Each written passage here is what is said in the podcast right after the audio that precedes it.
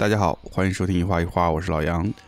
我们回来了，长期的这个跋涉是吧？差不多两周吗？两周，上一期就是我单独捧读了一个许知远嘛。前两天回顾许知远的节目，就听到了这首歌，哎，让我心情比较复杂。嗯，就不知道这首歌是上海让我们回来呢，还是 还是 南国让我们回去呢？真是，真的是，从从南方啊，从真正的嗯更南的南方回到上海以后，就特别想南方。对，啊，还我还没说呢，我嗯今天是思南，跟思南路没啥关系，嗯是思想念的南国啊，之南思思南。哦，这个思南厉害，所以这期是 可以是一期思念专辑啊，不，其实不是，这期主要还是讲版画、讲画。嗯，讲画儿，但是呢，还先说说我们，稍微跟大家说说我们消失了两礼拜是干嘛去了。本身去南方也是有一些目目标的。艺术发行这件事儿，其实是要求我们还是要多接触不同的啊，无论是创作者啊，还是可以合作的一些合作方啊，嗯甚至说去见见世面，世面。不能说就觉得自己待在上海就见够了世面，对其实不是的，这很狭隘这种想法。对，大家都觉得我们是宇宙中心来的，是吧？嗯，就是去不管去哪儿都能见到世面的，每个地方还是有每个地方不一样的特色人文。所以我们去见了什么世面呢？呃，先说我们去了哪些地方吧。对啊、嗯我，们先去了这个景德镇，哎然后福州、哎泉州、哎厦门、嗯广州，就五城，嗯，五城、嗯，对南巡，南浔。规格太高了，会被领导打，是吧？对哦，呃，呃不能用巡，南巡是吧？对，南部的游走，游历了一下，这个一路上，这个就是，反正收收获越来越好，嗯，对，就这个体验就是直线上升呃，啊。生活品质就不知道为什么就越来越好了起来呢，嗯。所以，所以呢，主要还是这个不说生活品质啊，不说这个这个南方的气候、南方的嗯道路上的气味、景色啊，主要还有嗯美食。嗯，我们主要还是为了见一些见一些新朋友，新朋友，对，嗯，拜访一些老朋友，对嗯，嗯，这是这是最重要的最重要的目的。题对题中之一。所以这次主要去见了一些做创作的朋友，做媒体的朋友，也认识一些新朋友，对。是在当地做一些空间的，对，嗯，无论是店铺啊，还是展览空间啊，让我们对未来有一些新的想象的空间。对对，说到未来，说到新的想象的空间啊，嗯。呃，我们现在要拉回正题了吗？拉回正题了。我们这个南方的话题是不是放到之后？放之后，跟大家聊一聊？那是说回这个新的空间啊，未来可以展望了新的空间。嗯我们现在就在一个新的空间里。其实没错之前可能节目里跟大家跟大家透露过，嗯我们从虹口搬到了虹口嘛，嗯，对，搬了一站路，哎，一站地铁之遥。嗯，嗯，但是这个空间的格局还是有蛮大变化的。蛮大变化。的陈列的方式啊，外观都有蛮大变化的。对，一一是我们我们现在有一个比较像样的会客厅啊，嗯，也是我们现在把它布置起来变成了一个展示的空间。是的。另外，我们的工作室也比原来更紧凑了，用起来哎更方便了。那主要说说这个客厅空间。因为搬完家就过年了，就没怎么收拾，然后等过完年之后回来慢慢收拾收拾，也收拾蛮长时间。嗯，然后最最关键的是，我们这新空间的客厅有两面特别完整的墙面。哎，那对于我们一个做艺术发行、做画的这么一个机构，那必须把这两面墙给利用起来，对对吗？一是我们自发行的哎，艺术家的作品，对，庄影的作品，造影的作品，另外还有我们嗯代理的一些呃日本版画家的作品，是啊、都把它装裱的漂漂亮亮挂在墙上了。上海 top 水准的装框，啊，那是哎 top 水准装框，哎，装的漂漂亮亮的，哎放在，top 水准的版画是吧？哎，那哎必须的，挂在墙上了。对嗯，所以现在这个空间非常好看。如果大家有关注我们的微博，嗯估计已经看到了一些我们之前发的照片。嗯，嗯，甚至也看到了前两天刚发的一个小视频，哎哎，哎，就了解到我们这个空间的样子了。对，非常新的视频啊，啊，对对，非常新。还没有关注的，请赶快关注起来。对对对，嗯，在微博搜索“一画一画一画一画”，，这些画呢，其实早就应该怎么说推荐给大家了。嗯呃，他们就是这些画其实都是我们艺术发行的工作的对象。嗯嗯，我们拿到它并不是为了装饰我们的空间的，而是让有更多的朋友能看到它，能喜欢的话可以拥有它们的。对，我们先自己挂起来，先自己赏心悦目一下，对然后接着就想把它推荐给大家。对，我们做发行艺艺术发行这件事儿，还是希望这些艺术作品能走进大家的家里，对对吧？嗯变成你生活的一部分。所以呢，现在我们墙面上大部分的作品其实是来自于日本。嗯，嗯，对的，呃，有，所以呢，哎，说到之前这个短视频呢，也就是曝光了一下我们的这个压箱底的宝贝，哎这个宝贝可没有挂在墙上，哎，这留给有缘人的。有缘人，对对对对对，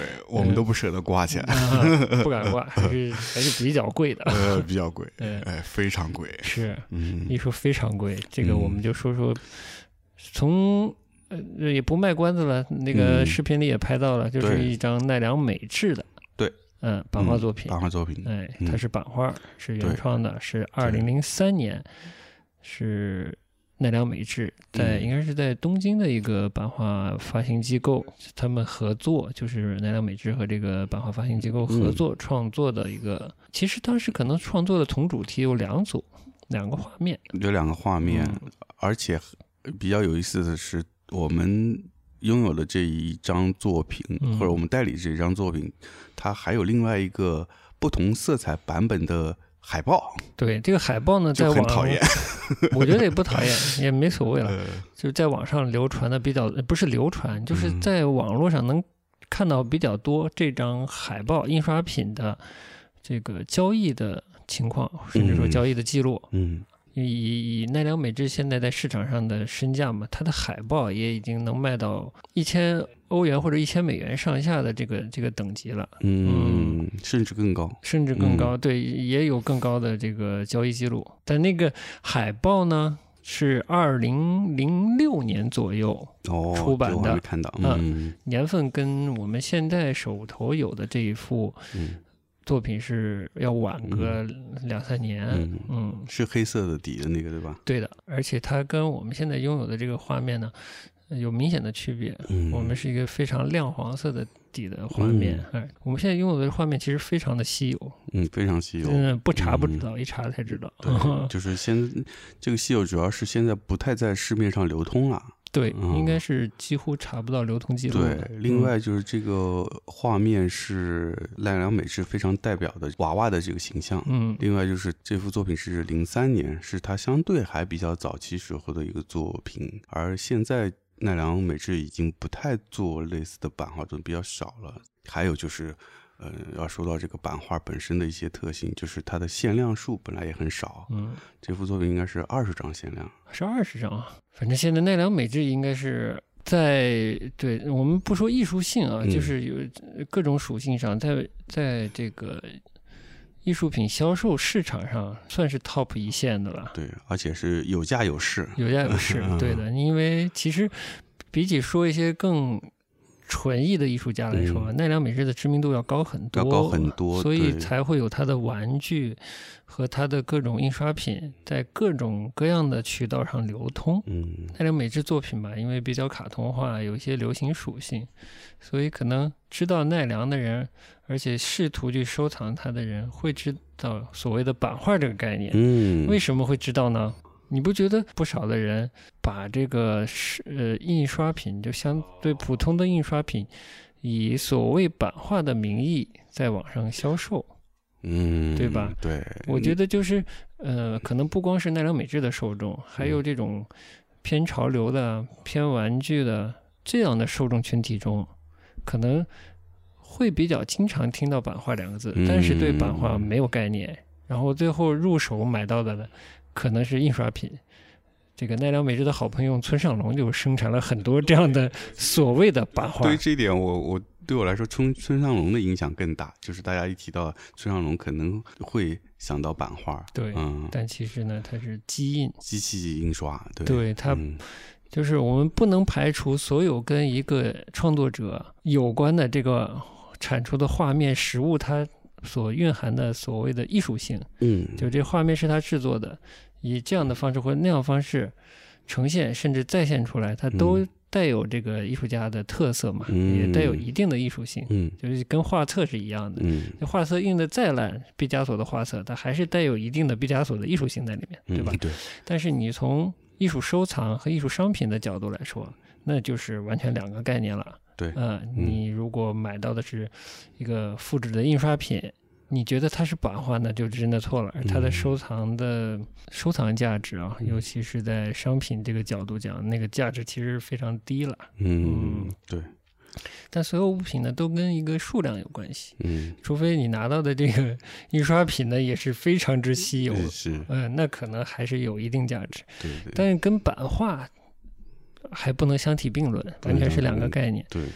复制品和原创的作品是两个概念。没错，就是我们其实不是说，哎，否定大家去买这个印刷品或者复制品，而是说印刷品是是非常好的一个起步嘛，我们自己墙上也贴了印刷品，对吧？？对，李希特的一个印刷品。只是说这个价值是不一样的，对的这个大家可能还是需要嗯你清楚一些，对，这样对对你购买这些艺术品或者是周边啊，你就有比较能分得清楚。对，嗯也少踩一些坑。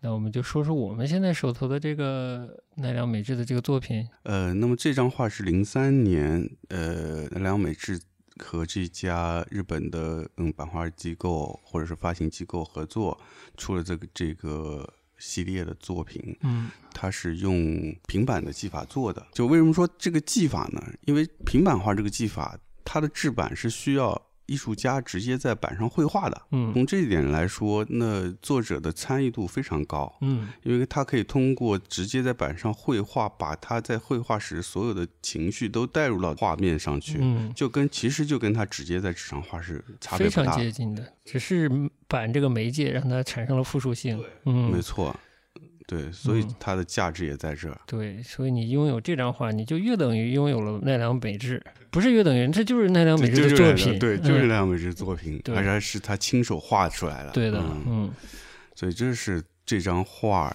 的价值要高的这个地方。另一点呢，就是它的画面，画面主体是这个娃娃，嗯这嗯，女孩子长着小獠獠牙的这个愤怒的娃娃。我有嗯点分不清是小男孩、小女孩，不过他一般都画小女孩是吧？这个描绘的这个对象也是他非常代表性的，非常代表嗯性，嗯另外上面还有这个英文的标语，嗯，也是它代表性的表现方式。然后综合起来，整个传递这种非常朋克、反政府的这种符号，也是嗯他非常个人的一个代表性的。他之前创纪录的那张画，嗯，约等于刀背藏身吧。虽然原题我不记得了，但其实也是一个这种叛逆的高反差的小孩子和一个嗯叛逆色彩，甚至带有暴力暗示的这么一个画面。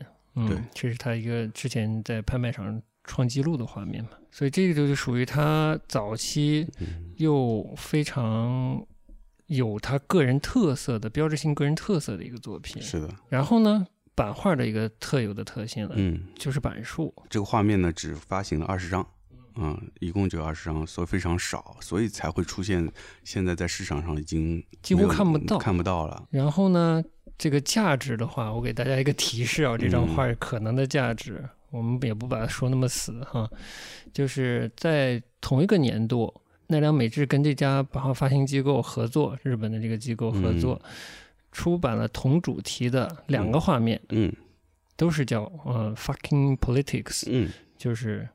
我翻译就是操蛋的政治是吧？嗯我觉得跟现在整个国际环境其实还哎是挺契合还的。真是，嗯这个政治环境还挺操蛋的。嗯然后呢，同一主题，他创作了两个画面，一个画面是七十五张的一个嗯，版数，嗯对，然后在嗯去年，也就是二零二零年嗯。十二月的香港克里斯蒂的拍卖上是查得到交易记录的。嗯。这个版数更多的，就嗯。稀有度更低的这个画面呢，嗯。当时拍了是三十七万五千港币。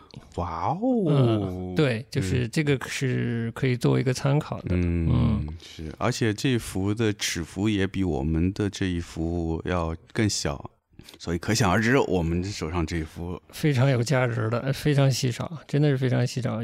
而且我们手头留有的这幅呢，就我们手头现在这一幅，它不是已经不是市场上普通编号的哎，一幅作品啊。嗯，普通编号呢就是二十幅嘛，就是嗯一杠二十到对二十杠二十这么一个常规编号。对，但版画呢有一个特性，它在常规的编号之外还会有几张，你给解释解释。对，就是，嗯、版画的话，在除了正式的编号作品之外，还会留一些这个我们叫做编号外作品。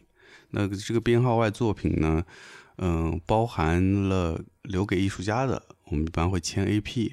像我们手上这张奈良美智的这张签名是 HC，它是一个法文的缩写，它意思是非卖品。那么这个所谓的非卖品是说留给工作室，或者是它作为一个赠送给朋友的礼物都是可以的。嗯嗯，但是这个非卖品的意思并不是说它不能交易，嗯而是说它要在正常编号售完之后，进入到二级市场以后，那你的这些编号外作品才会进入流通。嗯嗯，大概就是这样。那除此之外，可能还有一些其他的编呃编号外的一些签名，比如说 PP，PP 可能就是 ATL 是留给机构的，嗯。嗯，等等等等，嗯还有留给图书馆的啊，什么什么的。这组作品的编号外呢，我们不确定一共有多少。嗯，这个就没有信息。对、嗯我们现在手头这张呢，就是 HC 是吧？嗯，对，但理论上一般编号外作品不会超过百分之十到十五，就整个印数的百分之十。那就应该非常少，因为它总共的发行编号也嗯才二十、对那嗯估计也就是两三张的样子对了。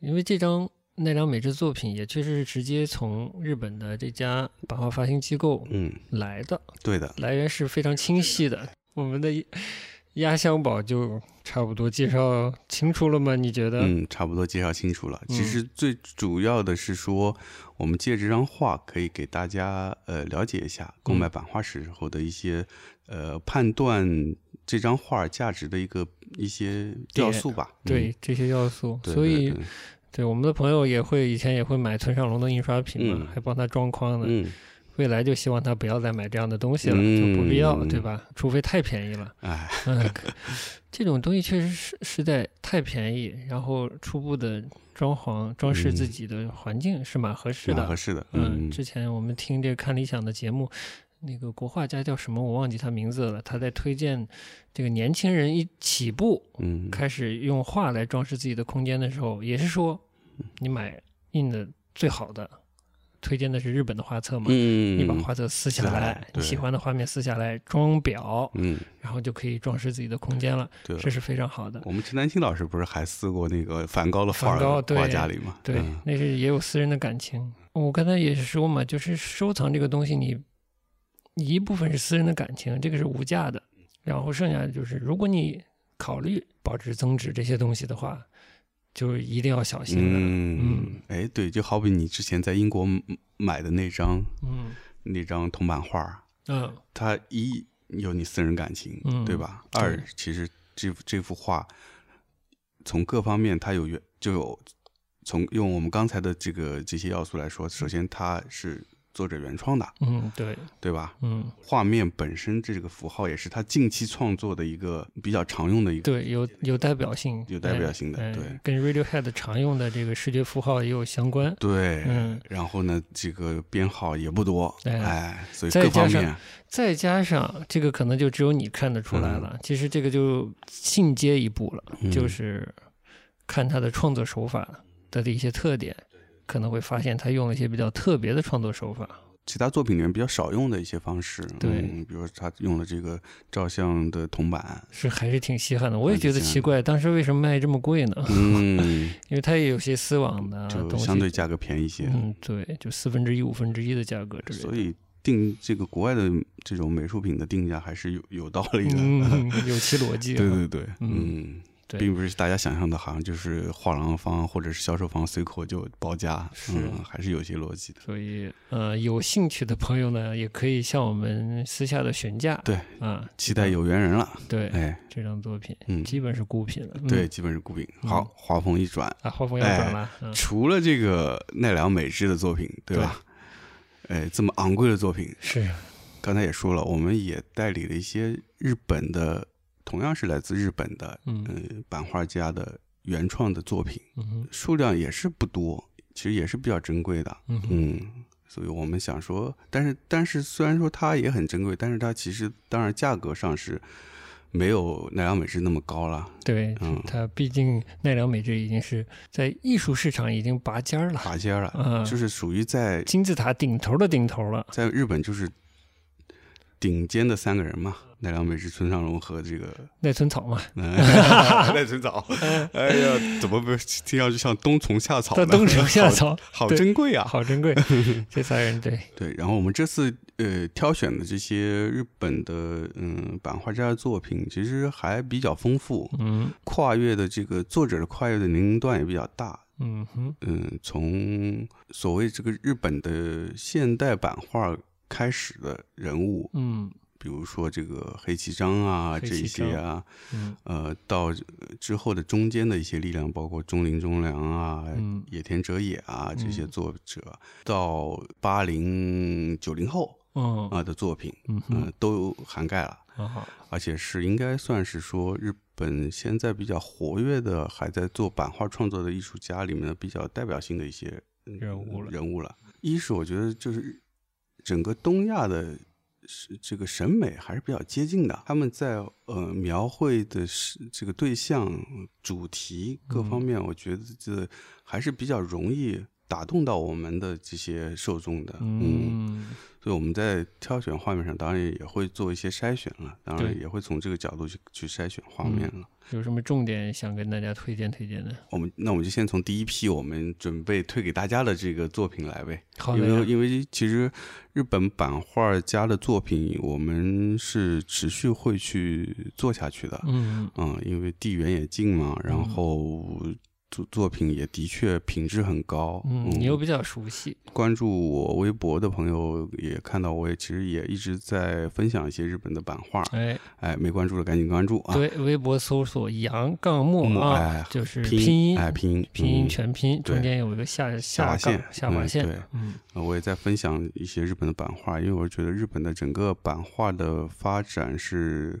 嗯，还是蛮特别的。因为最早从这个浮世绘对整个欧洲西方的美术都产生影响，嗯。到慢慢反过来，他们去吸取西方的当代的呃或者说现代美术的一些理念，嗯，变成自己的东西消化之后，然后一直到现在，他们在寻找一个版画这个相对比较传统的一种绘画语言和现在所实行的这个当代艺术的一种嗯结合结合可能性，嗯。嗯，他们也一直在探索，这就是在这些试验里，就是其实有很多很好看的作品，这是真的。嗯嗯。其实你刚才说呃浮世绘，我昨天在看这个奈良美智的那个有自传性质的那本小书嘛，小行星通讯》，我看到一张照片，我才反应上来，其实浮世绘对他影响也不小。不小，嗯我觉得仔细浮世看绘是日非常不小本大部分的创作者都有一个影响。嗯好像我记得奈良美智有画过一张，就是写乐的一张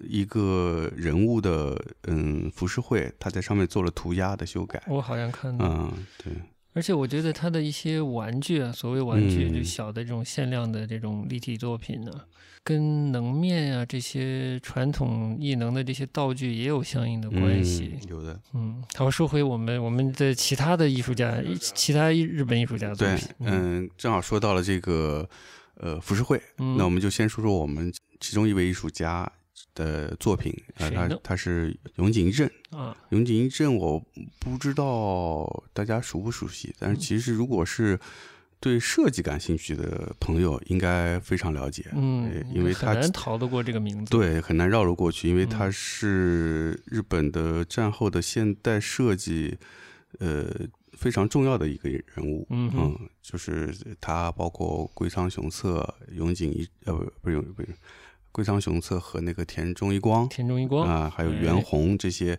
嗯，呃响当当的名字，那是，呃，都是挂钩的。嗯，嗯，多少中国设计师想达到那样的高度都没有机会呢。对，哎，你像后来的一些，特特别知名的，那都是他们的晚辈，嗯。就是在他们手下工作过的，比如啊像这个设计了小米的嘛，哎横尾宗泽，嗯比如说原研哉，那那更是更是晚辈了。对呀、哎，最近原研哉也比较啊火。啊，我 人家会挣钱嘛，大家也不要嫉妒啊。对，人家说了，原研哉说了，嗯，人家不是做设计，人家是 curator，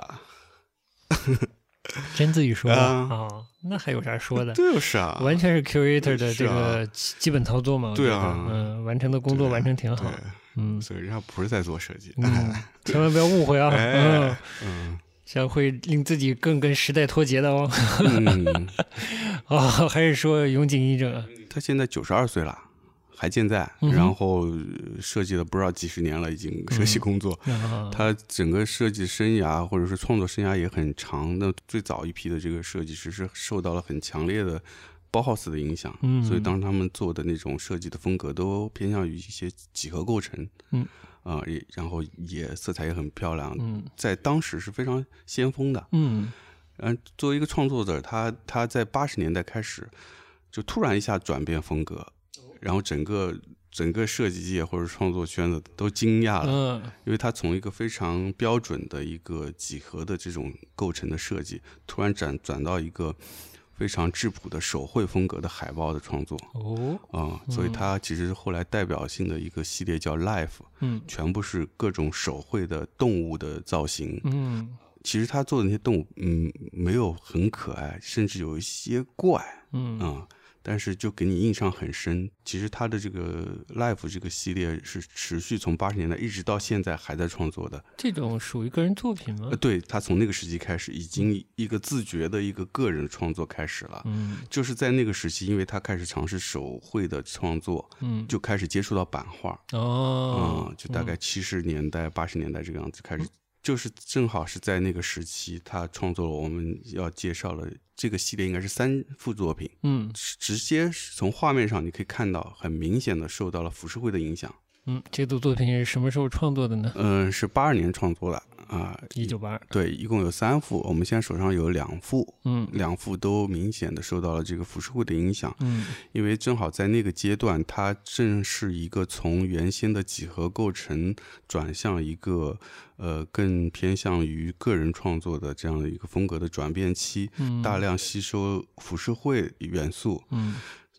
所以在画面上你可以看到很明显浮世绘的影子以外，嗯你也能看到很多几何构成的那种要，素在。它结合的很好，传统与现代。传统的浮世绘的那种样式和西方的那种构成的图案嗯，样式结合在一起。非常有趣的这个尝试，这种搭配的尝试。这个系列其实还有比较珍贵的是，它嗯这个系列基本上就做了这几张，嗯，就开始进入到下一个尝试的阶段了。嗯，。对，就开始越来越手绘往手绘上走了。哦，我们手上这两幅是比较少见的，嗯，嗯也是在目前市面上不太有流通了。嗯虽然它当时的发行量是一百张，嗯，相对可能大一点，大一点，但是是一百张毕你竟是是八十年代了，对，到现在这就已经就找不到了。对，你能在这里嗯找到，基本也是约等于孤品了。话说大点，即使去到日本，嗯哦你都未必找得到都未必找得到了，这种比较老的作品都是缘分了，都是缘分。包括这张奈良美智也是一样的。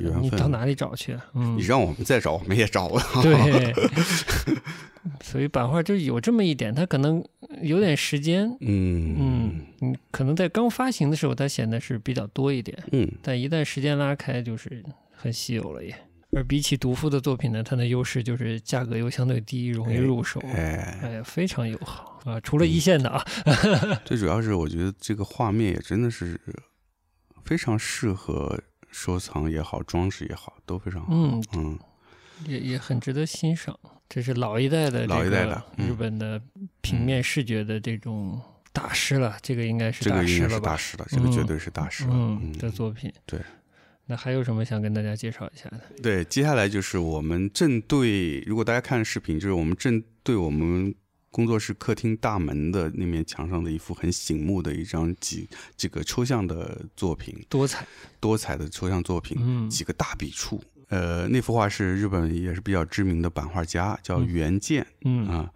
呃，他的作品。那么袁健是四十年代生人，哦，嗯，其实辈分也不小了。那 很高了。